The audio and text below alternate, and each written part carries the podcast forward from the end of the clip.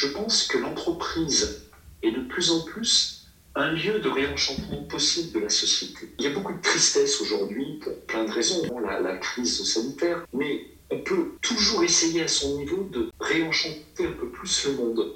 Bienvenue sur le podcast Le SAS des leaders. Votre espace-temps pour ensemble passer à la prochaine étape et avancer en cohérence avec les nouvelles attentes de la société.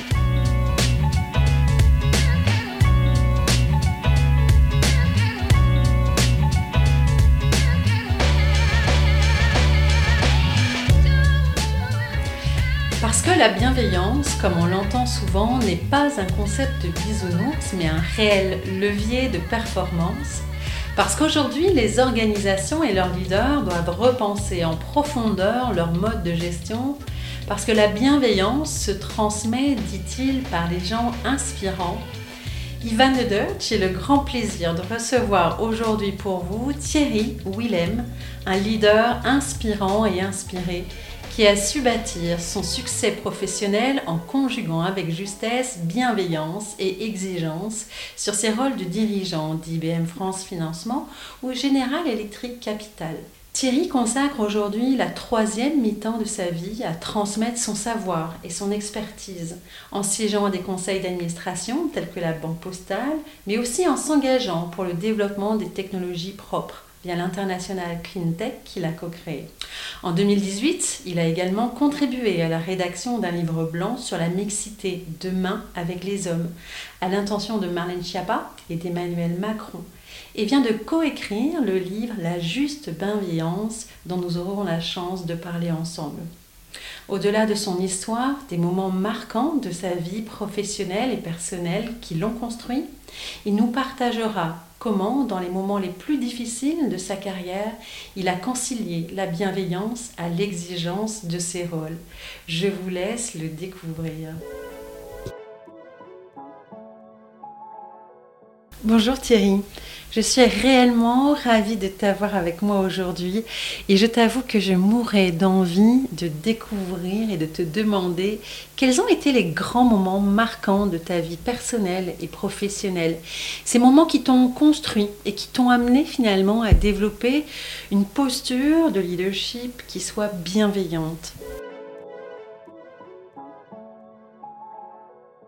Merci beaucoup, Ivan, de m'avoir invité aujourd'hui. J'ai essayé d'être un, leader bienveillant. Hein. Tu sais, on peut pas. C'est quelque chose qui se déclare pas d'ailleurs. Euh, j'aime bien euh, paraphraser Pierre Everdy qui dit Il n'y a pas euh, d'amour, il n'y a que des preuves d'amour. Et pour certaines vertus comme la confiance ou la bienveillance, c'est la même chose. Il n'y a pas de bienveillance en tant que telle, il n'y a que des actes, des gestes de bienveillance.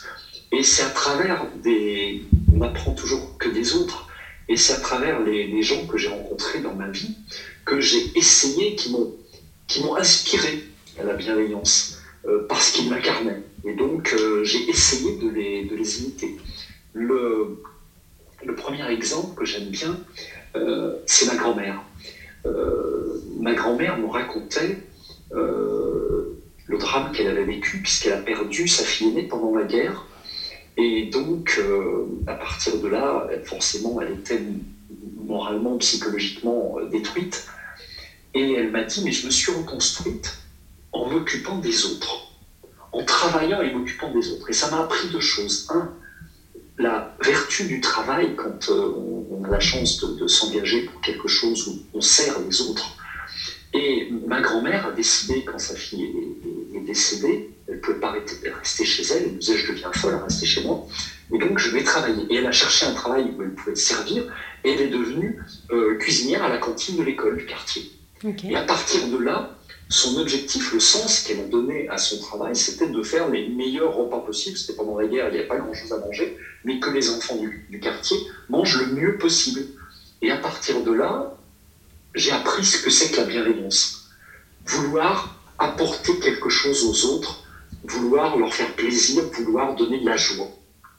Et au fur et à mesure de, euh, de, ce que j'ai appris dans l'entreprise ensuite, euh, j'ai compris que en, quand on était avec des gens bienveillants, tous les gens, tous les autres gestes de bienveillance que j'ai pu avoir de patrons, de collaborateurs, euh, de collègues, eh bien, j'ai toujours vu que quand il y avait de la bienveillance, il y avait du bonheur et de la joie, et quand il y avait du bonheur et de la joie, il y avait du succès professionnel.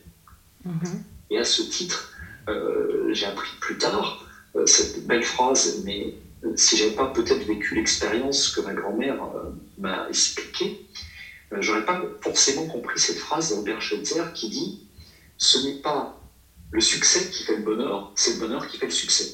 Hmm. Donc, à travers des actes de bienveillance, on arrive à se mobiliser soi-même, à mobiliser nos équipes, et à partir de là, avoir du succès dans, dans, les, les affaires qu'on mène.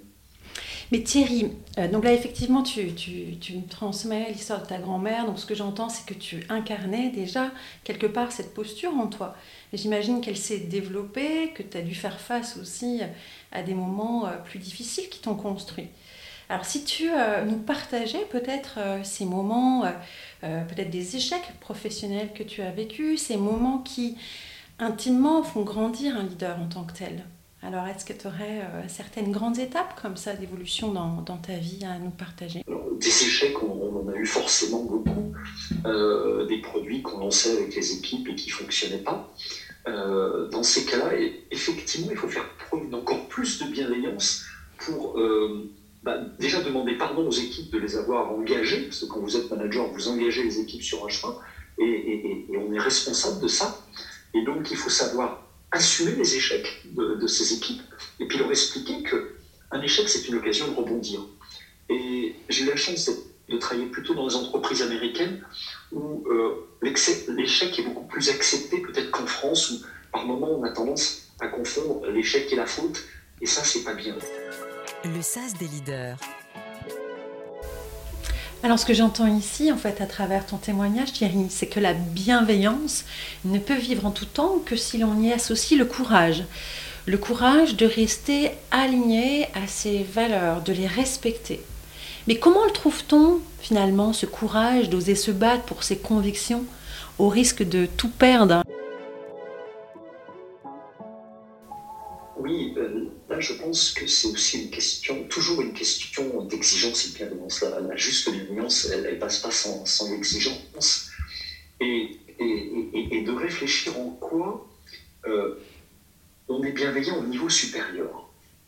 Je m'explique. Euh, on a beaucoup, on a, on a beaucoup parler de Léon Blum et on l'admire beaucoup en France pour toutes les, superbes choses qu'il a faites en tant que président de la République, puisqu'il a amené les congés payés, il a, une politique très très sociale et très bienveillante. En revanche, euh, il y a beaucoup d'historiens qui posent la question de est-ce que la bienveillance de Léon Blum à vouloir effectivement accorder à l'ensemble des Français plus de congés, plus euh, euh, est-ce que cette bienveillance était son rôle en tant que tel, ou n'aurait-il pas été encore plus bienveillant s'il s'était engagé plus tôt, il s'est engagé sur la fin de, euh, de sa mandature à réarmer la France, il s'est engagé très tard, alors que c'était une époque où tout le monde savait que les Allemands étaient en train de s'armer à une vitesse grand V et que la guerre risquait absolument d'exploser.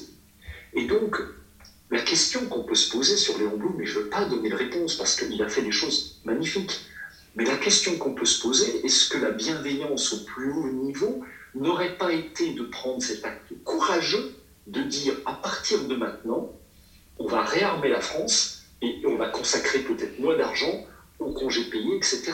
Il y a une cause nationale qui est de protéger avant tout la nation, et la bienveillance, c'est d'éviter la guerre peut-être.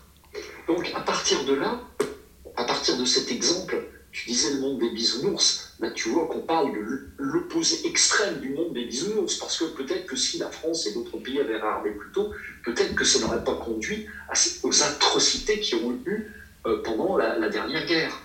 Donc, euh, et la bienveillance d'un dirigeant, c'est peut-être justement de se forcer à bien veiller, au sens je regarde, je veille à protéger mon entreprise, à protéger mes collaborateurs, à préparer l'avenir. Mhm. Et à partir de là, oui, j'ai essayé de le faire à mon niveau.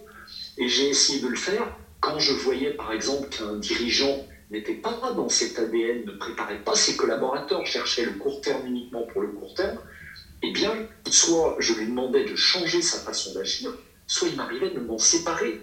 Mais se séparer de quelqu'un qui n'a pas les valeurs que l'on veut porter et qui n'est pas dans la bienveillance, c'est de la bienveillance. Mm-hmm. Parce que garder quelqu'un qui peut aller jusqu'à la malveillance et fermer les yeux là-dessus, eh bien, ce n'est pas de la bienveillance. En tout cas, c'est de la bienveillance sans courage, sans exigence. Donc oui, bien, bien sûr, j'ai dû faire plein de petites choses comme ça. J'ai remis en cause, et j'étais la jeune ingénieur commercial, donc je n'étais pas le patron, mais je suis allé voir mon patron et j'ai dit, si mon collègue technico-commercial qui est à côté de moi n'a pas la prime qu'il doit avoir parce que c'est moi qui l'ai en tant que commercial, c'est pas normal, parce qu'il a fait autant que moi. Et le patron m'a dit, oui, on va faire quelque chose pour lui. Mais je lui ai dit, mais c'est indispensable pour moi. Enfin, j'étais prêt à, à, donner ma démission euh, si jamais euh, il n'avait pas fait ce qu'il fallait. Parce que c'était normal. Donc voilà, c'était une preuve de courage qu'on on se doit d'avoir si on veut, euh, si on veut se regarder déjà dans la glace, pour beaucoup, et puis surtout si on prend des, fonctions de, de, manager, parce que si on n'est pas manager, c'est moins important.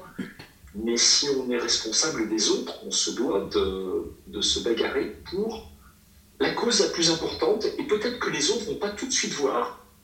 Il m'est arrivé après la, après la crise, effectivement, de demander, pour moi d'abord et après à mes collaborateurs, de ne pas avoir d'augmentation de salaire. Parce que euh, si on, augmentait trop les salaires, on risquait de devoir, euh, les résultats étaient difficiles, on risquait de devoir euh, se séparer d'un certain nombre de personnes. Et donc, il fallait faire un effort collectif. Mm. Ah, forcément, les gens disaient bah, il n'est pas bienveillant le chef parce qu'il ne fait pas d'augmentation cette année. Mais moi, j'étais je considérais que j'étais bienveillant parce que euh, je gardais un maximum de collaborateurs. Donc après, vous voyez, mhm. la bienveillance, c'est aussi comment on la regarde. C'est ça, c'est ce que c'est ce que j'entends en fait, parce qu'il y, y, a comme euh, finalement cette juste euh, ce fin équilibre quand même hein, dans l'interprétation de ce que peut être la bienveillance. C'est-à-dire que lorsque j'entends ce que tu me dis, effectivement, être bienveillant, donc s'assurer du développement de la croissance de notre entreprise pour préserver des emplois, euh, euh, effectivement, ça peut quand même euh, nous amener à, maintenir des décisions qui, somme toute, peuvent être remises en question et dont les valeurs ne sont pas forcément à propos. Thierry, ça a été quoi finalement cette question tout au long de ta vie que tu t'es posée pour s'assurer que finalement les décisions que tu prenais étaient de nature réellement bienveillante? C'est comme la justice. Des choses qui paraissent justes à quelqu'un ne le sont pas à un autre parce qu'ils ne sont mm. pas dans, la, dans, la, même, euh, dans la même perspective. C'est la justice perçue. Donc, euh, mes, co, mes, co, mes co-auteurs et moi, on en parle dans le, livre La juste bienveillance. Euh, tu peux faire quelque chose qui te semble juste et puis qui paraît injuste aux autres.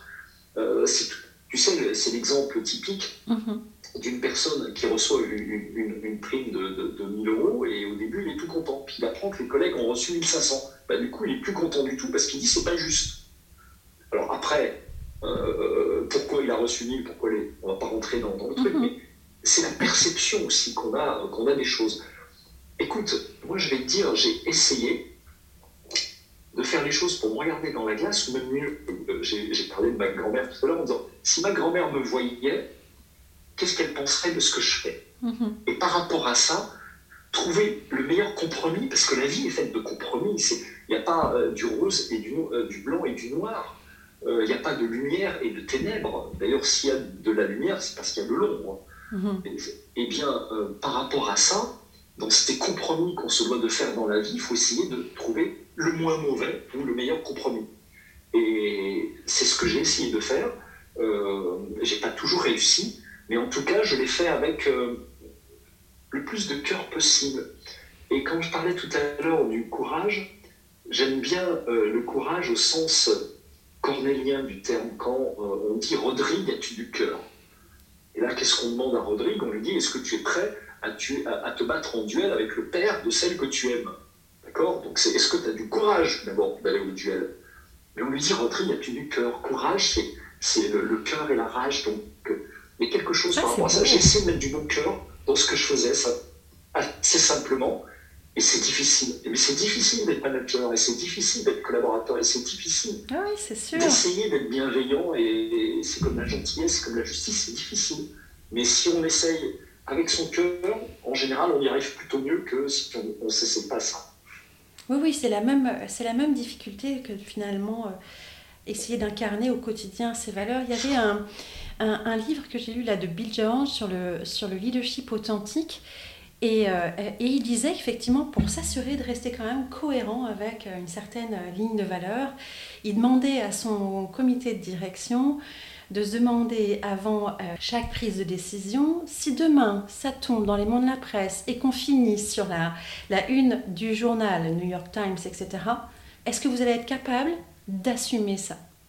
Et donc du coup, tant qu'effectivement le collectif n'était pas à même d'assumer ça avec une certaine cohérence avec les valeurs d'entreprise, les valeurs qu'ils voulaient incarner, eh bien ils recommençaient leur travail. Alors c'est vrai que c'est ça aussi, hein, c'est définir quelque part des éléments qui te permettent de euh, questionner tes valeurs au quotidien et ne pas simplement te laisser porter finalement par, euh, par le flot euh, de, de la vie. Oui, et, là, tu, tu ajoutes quelque chose qui est, qui est primordial et, que j'ai oublié de citer.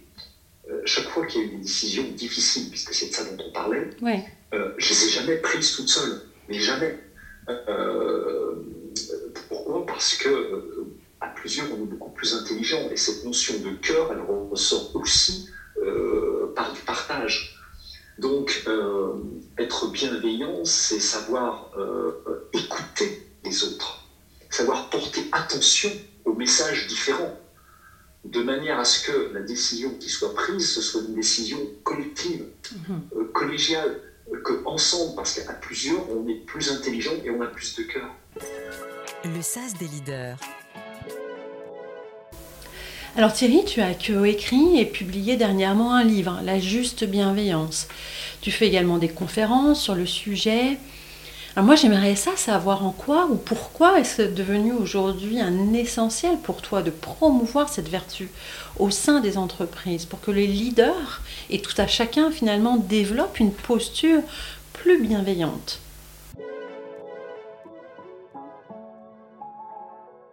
Euh, déjà, je pense que la vie est faite en trois temps. Le premier temps, c'est le temps de l'apprentissage, le temps majeur. Dans l'apprentissage, on fait d'autres choses. Le deuxième temps, c'est le, temps de servir. C'est de servir ses clients, servir ses collaborateurs, servir ses actionnaires, ses partenaires. Et le troisième temps, dans lequel j'ai la chance d'être, c'est transmettre. Et, et de, de savoir redonner ce que la vie vous a donné. Et comme ce que nous transmettons, mes co-auteurs et moi, dans le livre, euh, eh bien, des fois, on les a appris trop tard dans la vie. Mais c'est de dire, ben, si j'étais jeune, quel est le livre que j'aimerais lire? Quels sont les conseils que j'aimerais avoir pour plutôt être plus performant? Parce que le livre s'appelle La juste bienveillance. Le sous-titre, c'est pour une entreprise alignée, performante. Puisque si on, on est capable d'avoir une juste bienveillance, c'est-à-dire cette fameuse bienveillance qui embarque l'exigence, mais pas du bisounours, eh bien, derrière, on est sûr d'avoir de la performance dans l'entreprise. Et on est sûr d'avoir de la performance, comme je disais tout à l'heure, à travers le bonheur, puisque le bonheur fait le succès. Les collaborateurs heureux, et ça c'est prouvé par les, neurosciences, eh bien, ils ont plus de créativité. Donc, euh, euh, essayer de créer un climat dans lequel il y a de la bienveillance, c'est de la performance. Donc voilà ce qu'on essaye de, transmettre à travers ce livre, c'est appliquer ça, enfin, informer les gens, les former s'ils ne le savent pas, et le conseiller de l'appliquer pour non seulement avoir une entreprise plus heureuse, et ce faisant une entreprise euh, plus performante. En sachant qu'aujourd'hui en plus, je pense que l'entreprise est de plus en plus un lieu de réenchantement possible de la société. Euh, il y a beaucoup de tristesse aujourd'hui pour plein de raisons, et, notamment la, la crise sanitaire. Mais on peut toujours essayer à son niveau de réenchanter un peu plus le monde. Et autant euh, on s'aperçoit qu'aujourd'hui que certains systèmes qui étaient des lieux de réenchantement existent moins ou sont moins prégnants dans la société, Euh, les familles très réunies sont, le sont un peu moins. Euh, d'une part parce que le, monde est devenu une petite planète, donc on vit, et tu es bien placé pour le savoir, qui est toi qui vis entre le Canada et la France. donc, donc on est moins réunis. Or, ce sont les liens qui créent de l'enchantement et de la joie. et ça, c'est pour, c'est pour la famille, mais c'est vrai aussi pour beaucoup de religions qui sont euh, qui étaient des lieux où on se retrouvait et on crée des liens forts et on crée euh, de la joie. Donc, il y a beaucoup de, systèmes qui existaient avant, qui existent moins, et donc je suis convaincu aujourd'hui que les entreprises, et elles l'ont compris pour beaucoup, que, euh, et on le voit à travers les entreprises qui deviennent des entreprises à mission, que le but ultime n'est pas de faire que du profit, c'est de servir plus grand que soi. Et d'ailleurs, quand on a parlé de bienveillance dans le livre, on a parlé de la bienveillance envers soi, envers les autres, envers plus grand que soi, et envers le travail. On a, parlé de ces quatre axes. Hmm, le sas des leaders. Thierry, tu es aujourd'hui dans ce que tu appelles euh, la troisième mi-temps de ta vie, cette phase que tu décris comme une phase de transmission. Alors j'aimerais cela euh, que tu nous partages peut-être ce que tu aurais aimé comprendre plus tôt dans ta vie professionnelle et que tu as appris à travers ton expérience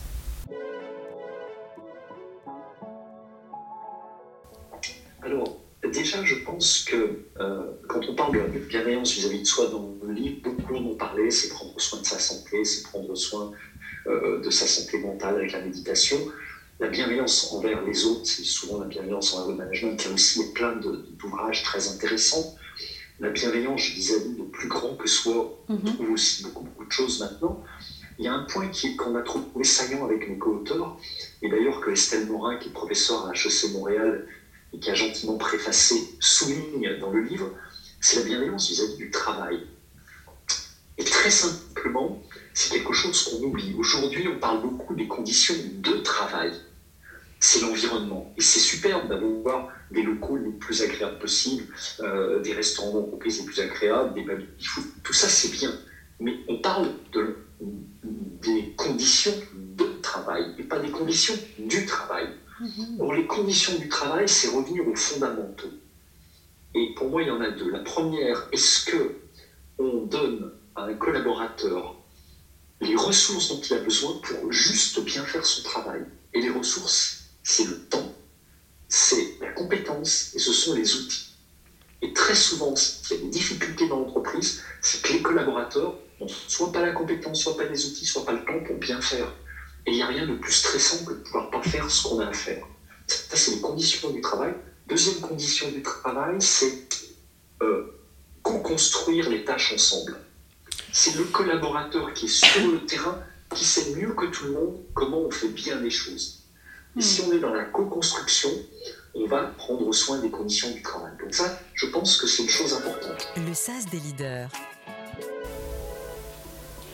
Alors à chaque fin de, podcast, Thierry, en fait, euh, j'aime ça que l'on invite ou qu'on lui suggère euh, des actions, des axes de réflexion euh, aux personnes qui nous écoutent afin qu'ils puissent expérimenter le sujet sur le terrain de manière simple.